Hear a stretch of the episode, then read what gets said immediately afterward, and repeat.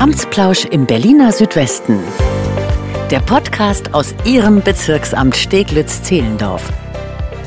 Schön, dass Sie dabei sind. Mein Name ist Nina Badur. Haben Sie schon mal etwas von der SPK, der sozialraumorientierten Planungskoordination, gehört? Worum es dabei genau geht, erzählen heute Florian Schunk und Sixten Wartke. Hallo, hallo.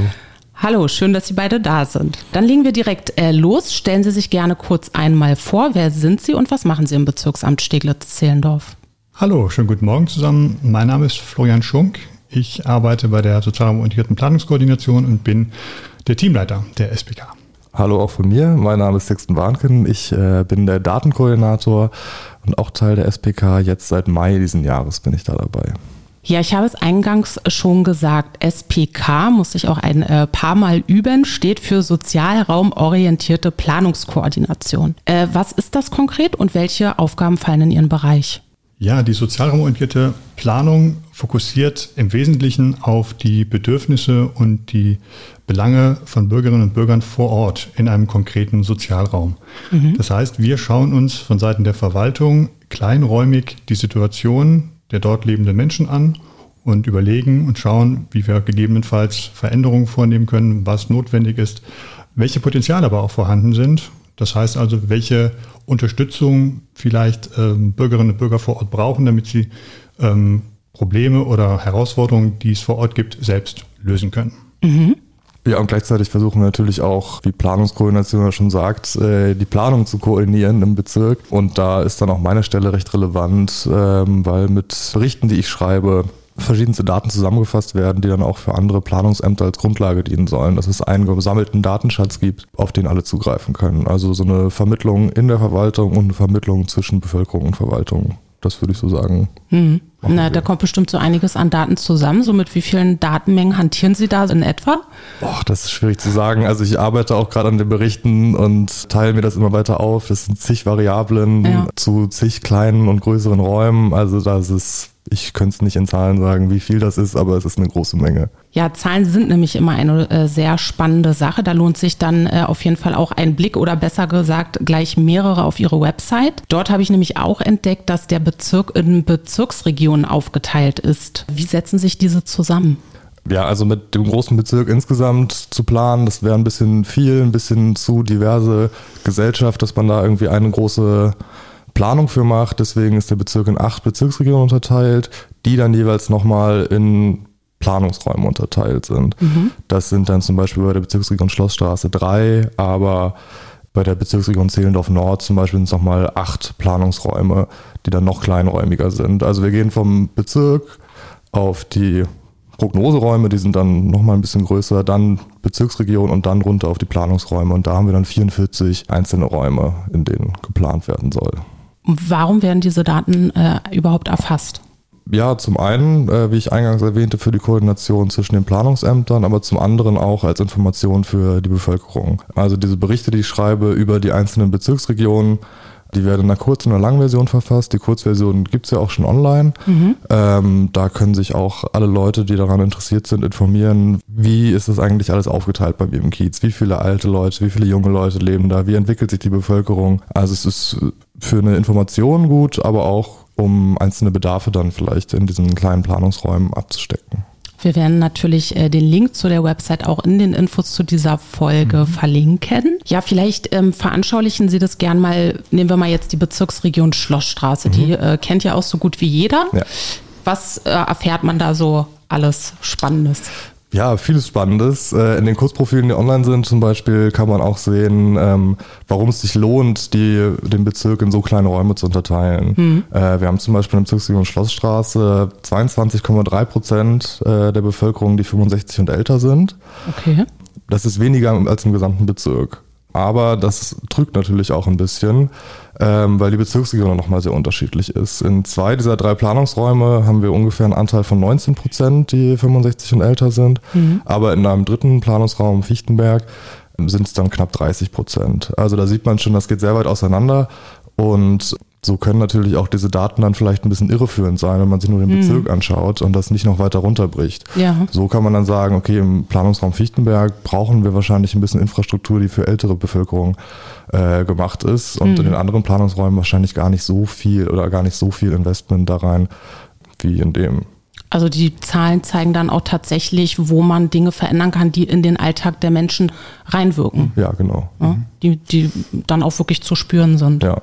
Und gleichzeitig kann man dann auch äh, Zeitreihen erstellen und sehen, wie sich Bevölkerung zum Beispiel in den letzten fünf Jahren entwickelt. Ja. Ähm, klar, Berlin wächst, also wächst es auch erstmal äh, in Steglitz-Zehlendorf und auch in den Bezirksregionen. Einer ist am äh, Wachsen sehr doll, das ist die, der Planungsraum Schlossstraße Ja. und zwei von denen äh, sind eigentlich am Schrumpfen und die ganze Bezirksregion sieht, sieht aber aus, als würde sie wachsen, aber eigentlich wächst es nur sehr lokal. Gehen Ähm. Sie dem dann auch auf den Grund, dass Sie dann manchmal gucken, irgendwie, woran könnte das liegen oder womit hängt das zusammen? Ja, da bin ich aber auch äh, darauf angewiesen, dass die anderen Ämter mir zuarbeiten. Ich kann Ja. das nicht alles aus den Daten rausziehen. Ähm, die verschiedenen Planungsämter sind da viel näher dran an, äh, an den eigentlichen Geschehnissen oder was da auch Planung vielleicht gemacht hat. Das kann ich gar nicht so alleine ähm, einsehen. Ja, aber in den finalen Berichten wird dann da auch ein bisschen analysiert, woran liegt das? Wie kann das sein, dass die Bevölkerung sich so sehr verändert in den letzten fünf Jahren und gab es da irgendeinen Auslöser für? Wo kriegen Sie denn die ganzen Daten eigentlich her? Darüber haben wir noch gar nicht gesprochen. Ja, das ist auch äh, mal einfacher, mal schwieriger. Ja. Ähm, also viele von den Daten kommen einfach vom Amt für Statistik und werden jährlich erhoben Mhm. und dann kriege ich die schon so anonymisiert und ausgewertet. Ähm, ausgewertet nicht, aber kriege die schon ein bisschen zusammengefasst. Ja, ein bisschen aufbereitet, zumindest aufbereitet, schon mal im genau. ersten Schritt. Das ja. ist das richtige Wort. ja. Ähm, Und kann die dann weiter analysieren, aber ich muss auch noch abfragen, weil die verschiedenen Ämter dann teilweise noch eigene Daten erheben, die gar nicht überall so zur Verfügung sind und dann muss ich noch ein bisschen Klinken putzen, um Daten abzuholen, um die dann äh, aufzubereiten und Ja. irgendwie zu veröffentlichen, genau. Aber scheint ja auf jeden Fall schon mal sehr erfolgreich äh, zu klappen. Also wie gesagt, an der Stelle kann ich auch nur einen Blick auf die Website empfehlen. Da sind die Daten wirklich äh, sehr äh, schön und auch nutzerfreundlich aufbereitet. Passend dazu möchte ich auch gerne das Thema Bürgerbeteiligung aufgreifen, das ja sehr wichtig für das Thema Stadtentwicklung ist. Ich bin nämlich auch auf Ihrer Website auf die Leitlinien für Beteiligung der BürgerInnen gestoßen. Was steckt dahinter und warum braucht es diese Leitlinien? Ja, tatsächlich. Ähm, Das Thema Bürgerbeteiligung ist bei der SPK ein ganz äh, prominentes Thema. Sehr, sehr prominent, weil es ähm, in der ja, zivilgesellschaftlichen Debatte in den letzten Monaten und im letzten Jahr sehr viel Fahrt äh, aufgenommen hat und Raum eingenommen hat. Wir hatten verschiedene Ansätze aus äh, dem Raum der ähm, äh, Bezirkspolitik, dort Ressourcen reinzugeben und verschiedene Instrumente zu schaffen, die Bürgerbeteiligung ermöglichen sollen. Und ähm, diesem Thema haben wir uns genähert letztes Jahr und haben die ähm, Leitlinien für Bürgerbeteiligung in einem, ja, in einem größeren Prozess mit der Zivilgesellschaft vor Ort, aber auch mit der Verwaltung zusammen erarbeitet. Ziel des Ganzen war, ähm, schlussendlich Spielregeln zu erarbeiten. Leitlinien sind Spielregeln und stecken einen gewissen Rahmen ab, die die Möglichkeit für Beteiligung für alle Seiten klar machen und klar abstecken, sodass sowohl die Verwaltung weiß, als auch der Bürger und die Bürgerin weiß, worauf er sich ähm, einstellen kann und inwieweit er Entscheidungen mit beeinflussen kann. Und das ist äh, sozusagen in unserem Be- Bezirk war das sozusagen noch eine Leerstelle und die haben wir jetzt mit diesen Leitlinien gefüllt. Mhm. Klingt auf jeden Fall sehr gut. Lassen Sie uns das gerne ein bisschen konkreter machen. Nehmen wir jetzt mal an, ich habe einen Vorschlag und möchte dazu gerne Beteiligung anregen. Wie gehe ich da jetzt vor? Was muss ich tun? An wen kann ich mich wenden? Wie sieht dieser Prozess aus? Also es gibt grundsätzlich ein wesentliches Instrument, was bei der Bürgerbeteiligung für die Bürger ähm, wichtig ist. Das ist ähm, die sogenannte Vorhabenliste. In dieser Vorhabenliste werden alle bez äh, bezirklichen Vorhaben, also Projekte größerer, kleinerer Art, aufgelistet sein. Und in dieser Liste kann dann auch der Bürger, die Bürgerin nachvollziehen, welche konkreten Projekte ähm, anstehen. Jetzt gibt es die Möglichkeit, für diese Projekte, die da drin stehen, quasi eine Beteiligung anzuregen, wenn es aus Sicht des Bürgers oder der Bürgerin sozusagen, wenn die Beteiligung, die Beteiligungsstufe nicht hoch genug ist. Also es gibt verschiedene Beteiligungspartizipationsstufen. Ja. Und wenn meinetwegen ähm, die erste Stufe für ein Projekt die reine Information ist, also es gibt eine reine Informationsveranstaltung zu einem Vorhaben, aber der Bürger, die Bürgerin meint, ähm, ja, es wäre doch sinnvoller, wenn man da eine höhere Partizipationsstufe einführen sollte, dann wäre die Überlegung, äh, sich an äh, den Raum für Beteiligung zu wenden und einen Vorschlag zu machen, die Beteiligungsstufe zu erhöhen. Das Ja. wäre sozusagen eine Möglichkeit. Und dann hätte man nicht nur die reine Information, sondern die nächste Partizipationsstufe, die äh, Mitentscheidung oder dann möglicherweise sogar die Mitwirkung. Wie viele Stufen gibt es denn da? Es gibt insgesamt vier Stufen. Ja. Die Information, die Mitwirkung, die Mitentscheidung und am Ende die Entscheidung. Und zwischen diesen Entscheidungsstufen bewegt sich dann, bewegen sich alle Beteiligungsverfahren. Andere Möglichkeit, weil Sie gesagt hatten, ähm, wenn man die Idee hat, ein Vorhaben überhaupt erstmal zu kommunizieren und das sozusagen ähm, als, als Idee gegenüber dem Bezirksamt zu kommunizieren, wäre dann die Möglichkeit, ähm, wenn also dieses Vorhaben nicht auf dieser Vorhabenliste steht, also nicht sowieso schon ein Projekt ist des Bezirkes, Ja. zu sagen, okay, dann möchte ich einen Vorhabenvorschlag machen und gebe diesen Vorhabenvorschlag beschrieben, konkret beschrieben, wer was wo, gebe diesen Vorschlag auch wiederum über den Raum für Beteiligung an die BVV und die BVV wird sozusagen dann in einem nächsten Schritt über diesen Vorhabenvorschlag konkret debattieren, besprechen und dann äh, in die weiteren Kanäle des Bezirksamtes weitergeben. Jetzt äh, zwei Fragen, die ich dazu habe. Zum einen, wer oder was ist Raum für Beteiligung? Und zum anderen, wo finde ich denn dann diese äh, aktuellen Projekte beziehungsweise diese Vorhabenliste, von der Sie jetzt gerade gesprochen haben? Der Raum für Beteiligung, das ist quasi das zentrale Büro, äh, wo alle Verfahren für Bürgerbeteiligung zusammenlaufen. Der Raum für Beteiligung hieß lange Zeit oder ja, die letzten Monate und auch äh, in anderen Bezirken hieß er lange Zeit Anlaufstelle Bürgerbeteiligung. Ähm, der Name hat sich jetzt geändert, äh, heißt jetzt Raum für Beteiligung. Ähm, auch in allen anderen Bezirken ähm, heißt es jetzt der Raum für Beteiligung. Und das ist quasi ein physischer Ort. Da, ähm, der wird auch eröffnet demnächst. Äh, Wir werden es gleich noch ankündigen. Ja. Und in diesem Büro können sich dann Bürgerinnen und Bürger vor Ort informieren Super. über anstehende Projekte und mit den Kolleginnen und Kollegen dort, also es ist ein Team von zwei Leuten, dort in, äh, in Kontakt kommen.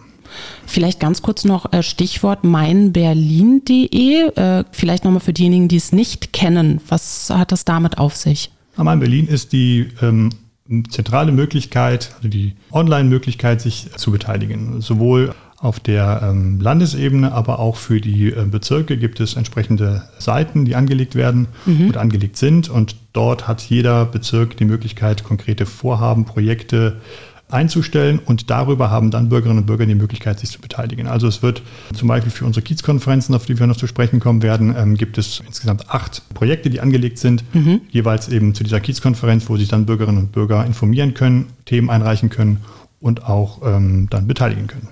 Schön, dass Sie es angesprochen haben. Es war jetzt eine gute Vorlage für mich. Äh, Stichwort Kiezkonferenzen. Was genau ist das und wer kann da alles teilnehmen? Die ähm, Kiezkonferenzen, ja, das ist ein, ein neues Format, was wir von Seiten der Bezirksverwaltung aufsetzen möchten oder aufgesetzt haben schon.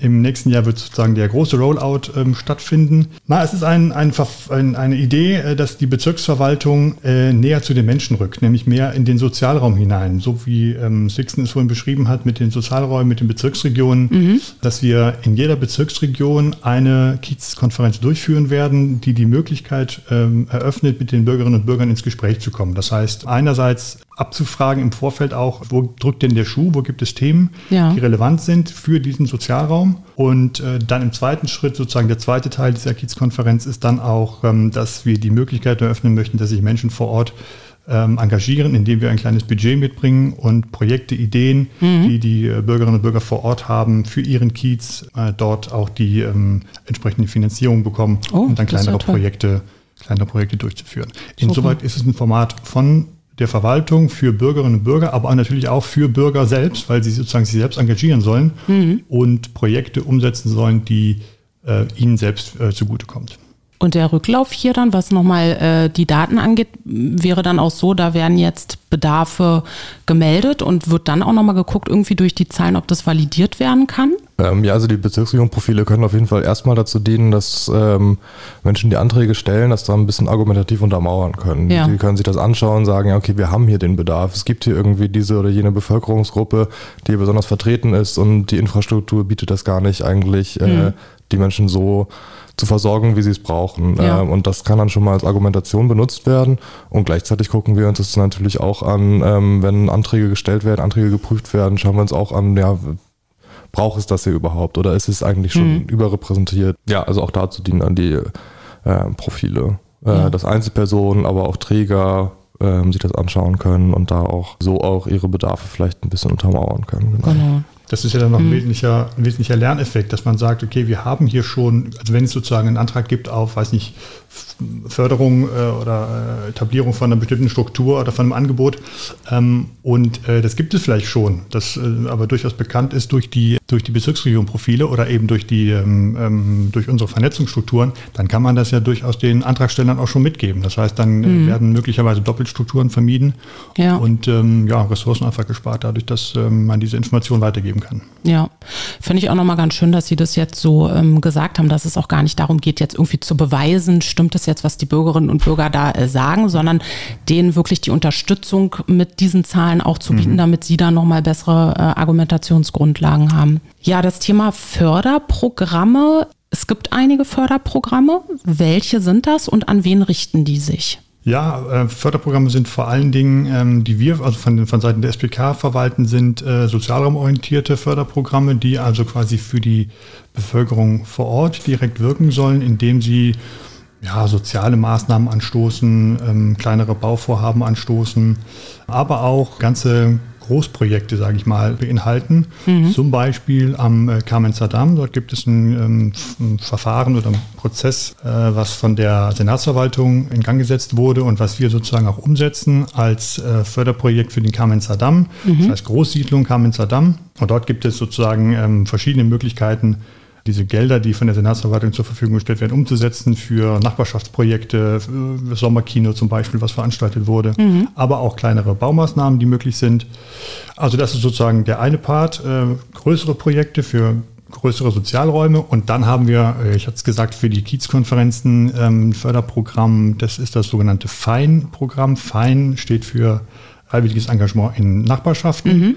und das ist explizit darauf ausgelegt, dass in den Nachbarschaften konkret kleinere Finanzmittel ganz niedrigschwellig ausgereicht werden können, damit Bürgerinnen und Bürger vor Ort äh, ihre Ideen zum Beispiel zum, äh, zur Gestaltung einer Baumscheibe oder eines, eines ähm, zum Pflanzen eines Beetes oder einer äh, Aufstellen einer Bank, äh, mhm. dass sie das konkret umsetzen können vor Ort. Ja, auf jeden Fall gut und wichtig, dass es diese Förderprogramme auch gibt, weil man hatte ja so in der Vergangenheit ein bisschen das Gefühl, dass das Thema Bürgerbeteiligung immer ein bisschen mehr so ein Lippenbekenntnis war. Es war zwar irgendwie klar, ja, Bürgerbeteiligung ist wichtig und die brauchen wir auch, nur ganz klar, wenn es natürlich dafür keine Gelder gibt, mhm. dann äh, wird es da schwer mit der Beteiligung beziehungsweise ja, es entsteht ja dann auch so ein bisschen dieses bei den Bürgerinnen und Bürgern, gut, wozu jetzt die Ideen, wenn eh kein Geld ist, ums äh, umzusetzen. Von daher ist es natürlich nochmal eine ganz gute Maßnahme, um die Wichtigkeit und die Ernsthaftigkeit dessen auch zu unterstreichen. Also es lohnt sich in jedem Fall, äh, sich einzubringen und Ideen, Vorschläge zu machen, wie auch immer. Gibt es denn zum Abschluss noch etwas, das Sie den Hörerinnen und Hörern gerne mit auf den Weg geben möchten? Ja, vor allen Dingen äh, möchten wir auf einen Termin hinweisen. Am 6.12. um 15 Uhr wird der Raum für Beteiligung, also das Büro, die Anlaufstelle wird eröffnen in der Potsdamer Straße 50. Wir haben hier zu groß eingeladen. Kommen Sie gerne vorbei. Das wird ein schönes Event. Es wird da was zu essen geben, ein bisschen was zu trinken und vor allen Dingen viele Informationen zum Thema Beteiligung, Bürgerbeteiligung, aber auch zur SPK. Und ähm, da können wir auch dann gerne vertieft ins Gespräch gehen. Also kommen Sie dazu gerne vorbei. Auch das verlinken wir in den Infos zu dieser Folge. Vielen Dank für das Gespräch. Danke auch. Vielen Dank. Sie haben weitere Fragen oder Themenwünsche, dann melden Sie sich gerne per E-Mail an presse.ba-sz.berlin.de. Wir schaffen mit kreativen Ideen neue Strukturen und Arbeitsprozesse in und mit der Verwaltung, um den Bedürfnissen einer komplexen städtischen Gesellschaft gerecht zu werden. In diesem Sinne, vielen Dank fürs Zuhören und bis zum nächsten Mal. Amtsplausch im Berliner Südwesten. Der Podcast aus Ihrem Bezirksamt Steglitz-Zehlendorf.